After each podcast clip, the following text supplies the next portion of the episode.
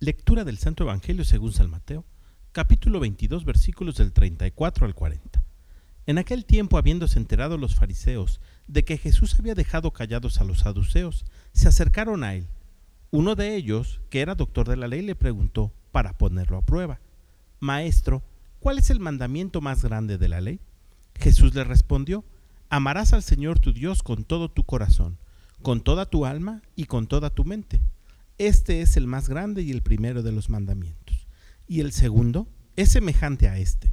Amarás a tu prójimo como a ti mismo. En estos dos mandamientos se funda toda la ley y los profetas. Palabra del Señor. Muchas cosas podemos aprender del Evangelio del día de hoy, pero quisiera compartir contigo dos. Y la primera de ellas es cuántas veces nuestro orgullo y soberbia nos hace no solamente caer en la tentación, sino también quedar en ridículo. Los fariseos, viendo que Jesús había dejado callados a los saduceos, dijeron, a nosotros no nos va a pasar igual. Pretenderse más buenos o más inteligentes, al igual que los saduceos, los hace quedar en ridículo. Y muchas veces es mejor callar.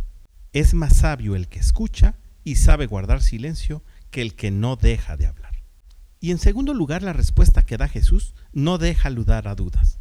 El amor es la base de todo.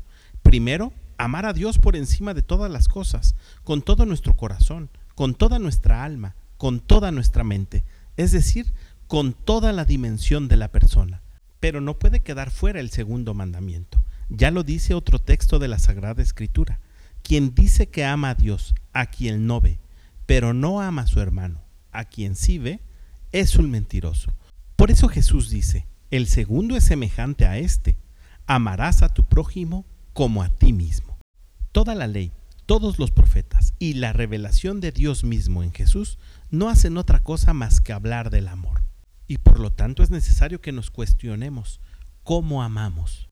El modelo nos lo puso Jesús al decir, amen a los demás como yo los he amado. ¿Estaremos amando como Jesús? Que tengas un gran día y que Dios te bendiga.